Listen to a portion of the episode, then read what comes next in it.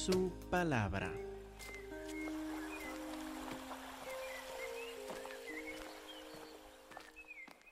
Amén. Entonces algunos enseñan, mire, hermanos, ah, hay que guardar la ley para ser cristiano, pero no toda la ley. Porque uno diría, eh, mire, dice acá que los que dependen de las obras de la ley están bajo maldición. Dirán, dicen estos falsos maestros que se identifican como cristianos en algunos, ah, en algunos lugares. Ellos dicen, hay que cumplir la ley para ser aprobado por Dios. Dirán, ¿cómo? ¿Cómo es que uno va a seguir la ley cuando Pablo dice que estamos bajo maldición? Y dicen, no, no, no, no, no, ustedes no entiendan. Eh, hay partes de la ley que ya no son vigentes. Ah, la parte ceremonial. En cuanto a las ceremonias, en cuanto a los ritos, en cuanto a estas cosas, Jesucristo cumplió esta parte. No estamos bajo las ceremonias. Pero hay otra parte de la ley, la parte moral, como honrar a los padres. Esta parte hay que guardar, hay que seguir la ley y para ser aprobado por Dios tenemos que seguir la parte moral. Ahora, ¿es malo honrar a los padres? No, no es malo. Entonces esta enseñanza suena bien.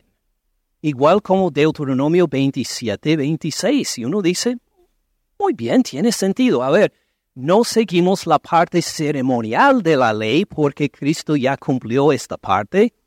Entonces seguimos la parte moral. Vamos a honrar a los padres. Ah, en cuanto a comer carne de cerdo, esto está bajo la parte ceremonial, vamos a decir. Ah, qué buena idea. Vamos a honrar a los padres el Día de los Padres por comer chicharrón. Y estamos bien con Dios y cumplimos la ley. Dios está contento con nosotros y vamos a seguir parte de la ley, la parte moral. Suena bien, no, no hacemos daño a nadie, pero es una enseñanza falsa, contrario al Evangelio. ¿Cómo es una enseñanza falsa? Explícanos por qué. Muy bien. Ah, ¿Qué pasa cuando es difícil distinguir si algo es de la parte ceremonial o moral? ¿Qué hacemos? Por ejemplo, este, el dar el diezmo. Esta es de la parte ceremonial que no tenemos que cumplir o la parte moral que tenemos que cumplir. ¿De qué parte es? Ceremonial, dicen algunos, pero otros van a decir, pues es moral porque hay que, hay que pagar. Hay que, es, sí, sí, si uno no, pues puede andar en la avaricia y nada más agarrar todo para sí mismo. Entonces unos dirán es parte de la ley moral, otros dirán parte de lo ceremonial. ¿Qué tal el día de reposo, ceremonial o moral? Algunos dirán ceremonial porque pues es un día pues para alabar a Dios, Cristo cumplió esto. Otros dirían, no, no, no, no, no, esto es moral. Hay que cumplirlo, hay que descansar para honrar a Dios, esto es moral. ¿En qué problema estamos? Que esta división de moral y ceremonial no concuerda con la ley, no va junto con la ley no describe la ley. La ley en ninguna parte dice, mire, hay partes ceremoniales y partes morales. Todo está entretejido en la ley. La moralidad se celebra en las ceremonias. Y parte de la moralidad es seguir las ceremonias. La ley no los ve por separado. Esta idea de que hay una parte ceremonial y otra parte moral viene de fuera de la Biblia, no está en la Biblia. Es una idea impuesta por los seres humanos que no han contemplado Gálatas ni Romanos, versículo por versículo, que no han examinado la palabra de Dios para decir qué dice acerca de la ley. Imponen esto, los enseñan a los cristianos para decir, hermanos, no sigan la parte ceremonial, sigan la parte moral. Pero ¿qué dice Gálatas 3:10? ¿Qué dice el apóstol Pablo? Vuelvan a mirarlo. Todos los que dependen de las obras de la ley están bajo maldición, pues escrito está, maldito todo aquel que no permanece en la ley ceremonial. Así dice. Vamos a volver a leerlo, esta parte. Maldito todo aquel que no permanece en la ley moral. Es correcto. ¿Qué dice? Maldito todo aquel que no permanece en todas las cosas escritas en el libro de la ley para hacerlas. Si usted quiere llamarlo ceremonial, moral, puede darle el nombre que quiera, tiene que guardar todas las cosas escritas en el libro de la ley para cumplirlas. Es una falsa enseñanza llegar a la gente para decir, solo tiene que obedecer una parte de la ley y con esto está bien delante de Dios. No, según el apóstol Pablo, está obligado a cumplir todas las cosas escritas en la ley. Y si usted no las cumple, está bajo maldición. En otras palabras, si usted se justifica ante Dios por decir, no he matado a nadie, ah, voy a la iglesia regularmente, doy el diezmo o la lista de obras propias que usted quiera poner, si usted dice que es aprobado por Dios por esto, usted no lo conoce, no tiene el Evangelio, está bajo maldición necesita recibir a Cristo Jesús como su único Señor y Salvador. Si está bajo la ley, si está mirando la ley para ser aprobado ante Dios, según Pablo, está bajo maldición porque le toca cumplir todas las cosas que están escritas en la ley y nadie, nunca jamás, sino nuestro Señor Cristo Jesús, pudo cumplir todas las cosas que están escritas en la ley. Versículo 11. Que por la ley algunos se justifican para con Dios. Ninguno, como vimos. Por la ley ninguno se justifica para con Dios. Es evidente porque el justo, como vivirá? Vivirá. Por la fe vivirá. El justo, el aprobado por Dios, él a quien Dios ha declarado como santo y aprobado por Él, por la fe vivirá. Ahora, vamos a ver un poco más detalle este versículo, es de Habacuc capítulo 2, versículo 4, pero vamos a ver no en el libro de Habacuc, sino como Pablo lo repite también en Romanos capítulo 1, versículo 17. Romanos 1.17. Entonces Pablo toma otro versículo del Antiguo Testamento que dice que el justo vivirá por fe.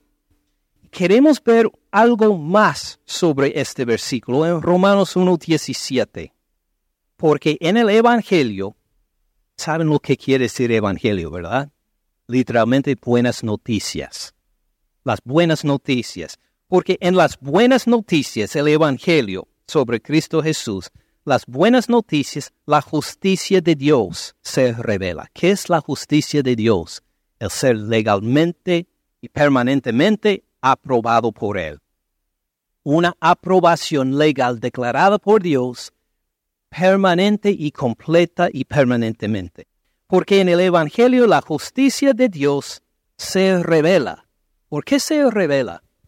Porque nosotros no podemos inventar unas buenas noticias así. Ninguno de nosotros somos lo suficientemente inteligentes para imaginar unas buenas noticias de esta forma. Por eso Dios tuvo que revelar las buenas noticias a nosotros. Lo hace por el Evangelio. El Evangelio, en el Evangelio la justicia de Dios se revela por fe y para fe. ¿Qué quiere decir por fe y para fe? Quiere decir empezando con fe, terminando con fe. Empezando con fe, terminando con fe y todo por en medio de fe. Es por fe, por fe, por fe. No es por otra manera. Uno no empieza con fe y termina con las obras. Uno no empieza con las obras para terminar con fe. Es únicamente por fe, por fe, por fe. Ah, Pablo no inventó estas buenas noticias, como está escrito. Mas el justo, por la fe, vivirá.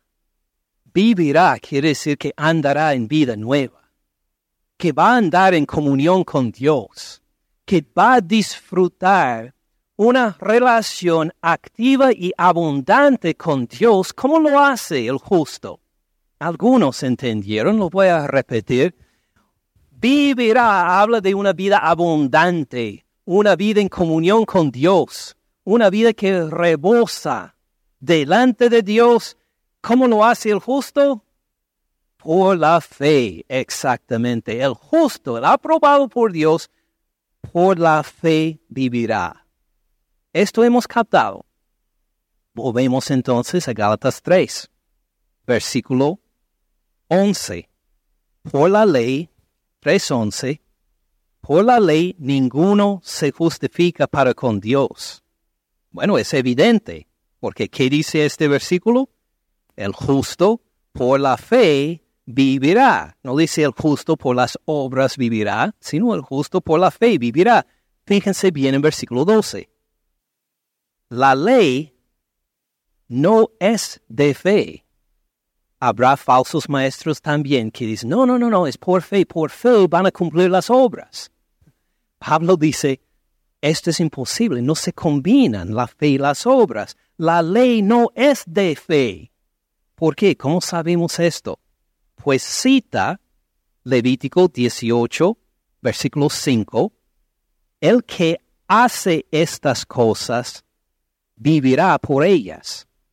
Ven cómo Pablo se fijó en el mismo versículo, vivirá. En versículos 11 y 12, el justo por la fe, ¿qué hará? Vivirá. El que hace estas cosas, vivirá por ellas. Y a lo mejor los maestros falsos citaban Levítico 18:5 para decir, hermanos, hay que seguir la ley hay que circuncidarse, hay que dar el diezmo, hay que hacer todas las cosas que hay, que hay en la ley, porque mire lo que dice Levítico 18, 5. El que hace estas cosas vivirá por ellas. Pero ¿qué nos ha enseñado Pablo ya? ¿Alguno puede justificarse por la ley? Ninguno. ¿Ven la diferencia entre los dos versículos? Los dos utilizan el verbo vivirá, pero fíjense en la diferencia. Versículo 11. ¿A quién por la fe vivirá? En versículo 11. ¿Quién por la fe vivirá? En versículo 11. El justo, dice, el justo por la fe vivirá. Versículo 12. La ley no es de fe, sino que dice, el justo vivirá por hacer estas cosas. Así dice. No, no se menciona el justo ahí, porque el justo no vivirá por cumplir la ley. Pablo pone énfasis para decir sí, el justo por la fe vivirá. Ah, ¿El justo hará estas cosas? Levítico 18:5 no lo dice. El justo, el aprobado por Dios, vivirá por fe, no por las obras. Ahora ven la diferencia. Por eso empezó versículo 12 para, decir, la ley no es de fe. Están por separados. Uno no puede decir, bueno, voy a cumplir la ley, por fe voy a hacer las cosas que, dice Pablo, imposible. El justo no vive por la ley. El justo no puede cumplir las cosas de la ley el justo ve que sería maldición estar bajo la ley, entonces justo vive de acuerdo con la palabra de Dios por fe. ¿Por fe en quién? Ya saben, ¿verdad? Y si no sabe, pues el apóstol Pablo nos dice en el versículo que sigue, versículo 13, Cristo nos redimió de la maldición de la ley.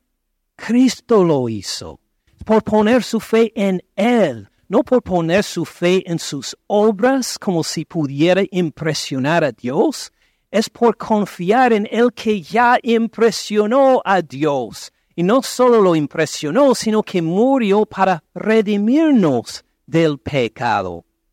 Mire otra vez la primera parte del versículo 13. Cristo nos redimió de la maldición de la ley. Logró algo. Su muerte en la cruz no solo fue un ejemplo, nos redimió de la maldición de la ley. Estamos bajo la maldición de la ley si tenemos fe en Cristo Jesús. No, Él nos redimió de la maldición de la ley. Y fíjense en este verbo, nos redimió. Habla de dar libertad a uno que era esclavo. Si uno está bajo la ley, si uno dice que voy a ser, voy a ser aprobado por Dios por mis obras, uno se ha declarado esclavo. No puede salir de la ley por sí mismo. Está bajo maldición, esclavizado a la maldición. Por eso Cristo tuvo que redimirlo, tuvo que sacarlo de la esclavitud a la libertad. ¿Tiene sentido? ¿Sería buena idea decir que voy a cumplir la ley moral para agradar a Dios? No, de ninguna forma. Cristo nos redimió de la maldición de la ley hecho por nosotros maldición, porque está escrito, maldito todo el que es colgado en un madero. ¿Por qué fue maldecido Cristo Jesús a morir en la cruz por nosotros? Bueno, para redimirnos de la ley. Él murió en la cruz para que nosotros no estuviéramos bajo la ley ya para que anduviéramos en libertad. Hecho por nosotros maldición. Lo hizo por usted y por mí. Tomó nuestro lugar en la cruz. Nos redimió de la maldición de la ley. Versículo 14. Para que en Cristo Jesús, ¿en quién? en Cristo Jesús la bendición de Abraham alcanzara a los gentiles, a usted y a mí. Murió en la cruz para redimirnos de la ley y para que nosotros recibiéramos la bendición de Abraham. ¿Cuál es la bendición de Abraham? Lo vimos hace ocho días. El ser justificado por fe, aceptado por fe, recibido como hijo de Abraham por fe. Tenemos parte de la herencia del pueblo de Dios porque Cristo murió por nosotros en la cruz. Para que en Cristo Jesús, no en la ley, para que en Cristo Jesús la bendición de Abraham alcanzara a los gentiles, a fin de que por la fe, no por las obras de la ley, por la fe, recibiéramos la promesa del Espíritu. Si estamos bajo la maldición de la ley, ¿vamos a recibir el Espíritu? Imposible. No podemos. Solo hay una manera de tener el Espíritu Santo, por fe en Cristo Jesús. Es en Cristo Jesús que la bendición de Abraham ha alcanzado a los gentiles, a fin de que por la fe recibimos la promesa del Espíritu. ¿Tiene sentido? ¿Puede uno entonces decir, voy a cumplir la ley moral y por medio del Espíritu Santo? Uno, si está bajo la ley, no tiene el Espíritu Santo. Está confiando en la ley para su aprobación para con Dios. El Espíritu Santo solo viene por fe en Cristo Jesús. Si uno tiene fe en Cristo Jesús, ha sido redimido de la ley versículos 10, 11, 12, 13 y 14, el apóstol Pablo contesta unas enseñanzas falsas acerca de cómo ser aprobado por Dios. Hemos visto entonces que uno es aprobado por Dios por las obras de la ley, no, por la ley ceremonial, no por la ley moral, por la ley de lo que quiera. No, sino por fe en Cristo Jesús. Así tiene la herencia con Abraham, así tiene el Espíritu Santo, así uno está identificado con Cristo Jesús y redimido de la ley solo por fe en Cristo Jesús. ¿Entendemos? Ahora, tal vez hay alguien acá que dice, eh, sí, pastor, pero ¿por qué sigues repitiendo lo mismo? ¿Por qué sigues repitiendo estas ideas? Lo escuchamos cuando repasamos Romanos, ahora estamos escuchándolo de nuevo en Gálatas. ¿Por qué tienes que repetir tanto estos versículos? Por la razón principal, porque Pablo lo repite. Estoy para nada más explicar la palabra de Dios, la palabra inspirada por Dios. Entonces, ¿por qué lo repite Pablo?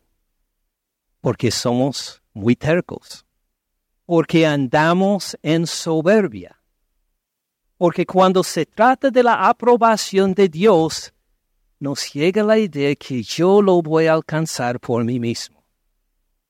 Yo voy, de alguna forma, voy a hacer mi partecita. Voy a demostrar a Dios que soy tan agradecido que voy a agarrar la vida eterna. Voy a hacer algo para que, para que nuestra soberbia entre otra vez para quitar la gloria del Señor Cristo Jesús. Es un tema de la gloria del Señor Cristo Jesús, de su poder para salvar.